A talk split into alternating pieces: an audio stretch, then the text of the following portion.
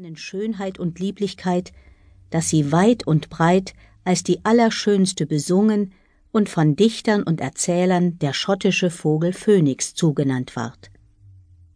Diese schöne Königin gebar dem Könige zwei Kindlein, einen Sohn und eine Tochter, und starb dann in ihrer Jugend hin.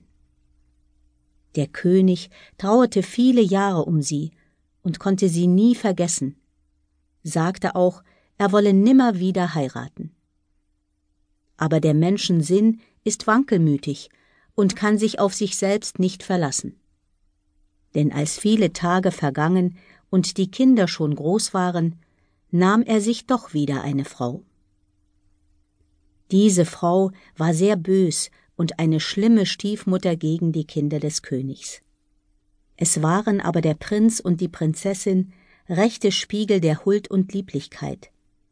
Und der Hass der Stiefmutter gegen die Kinder kam auch daher, dass die Leute, bei welchen die verstorbene Königin in gutem Andenken stand, immer noch von dieser sprachen, sie aber verschwiegen, und dass sie, wenn sie mit der jungen Prinzessin erschien, gegen diese aufjauchzeten und riefen, sie ist gut und schön, wie ihre Mutter war.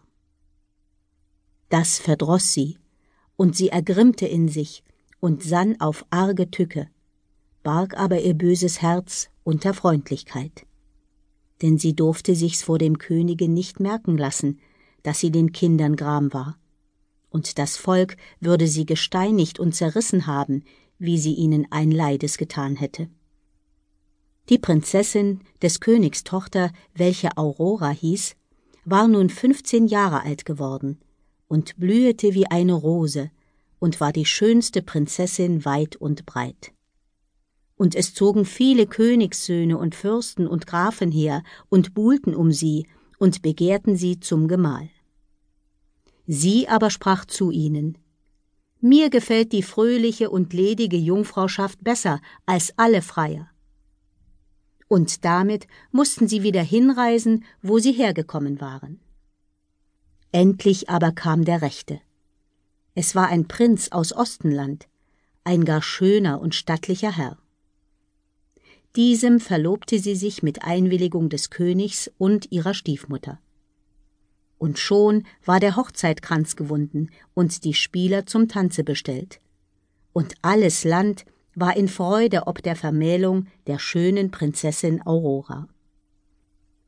Aber die Stiefmutter dachte ganz anders in ihrem Sinn, als sie sich gebärdete und sprach Ich will Spielleute bestellen, die sollen zu einem andern Tanze aufspielen, und die Füße sollen anderswohin tanzen als ins Brautbett.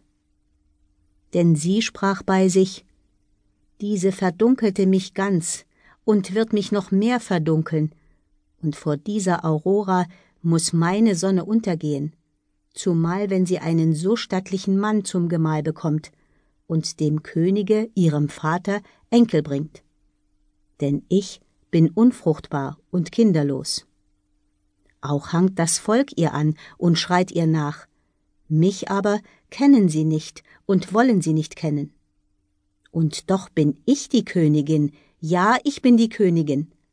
Und bald sollen sie es alle wissen, dass ich es bin, und nicht Aurora. Und sie sann nun auf viele arge Listen Tag und Nacht hin und her, wie sie die Prinzessin und ihren Bruder verderben wollte.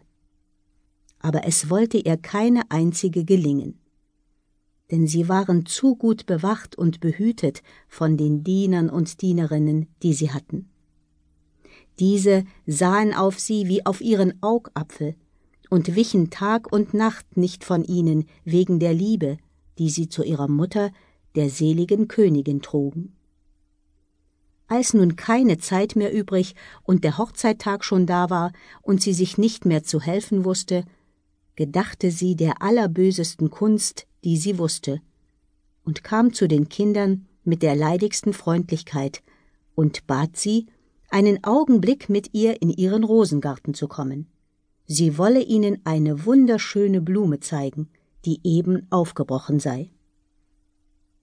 Und sie gingen gern mit ihr, denn der Garten war hart hinter dem Schlosse. Auch konnte niemand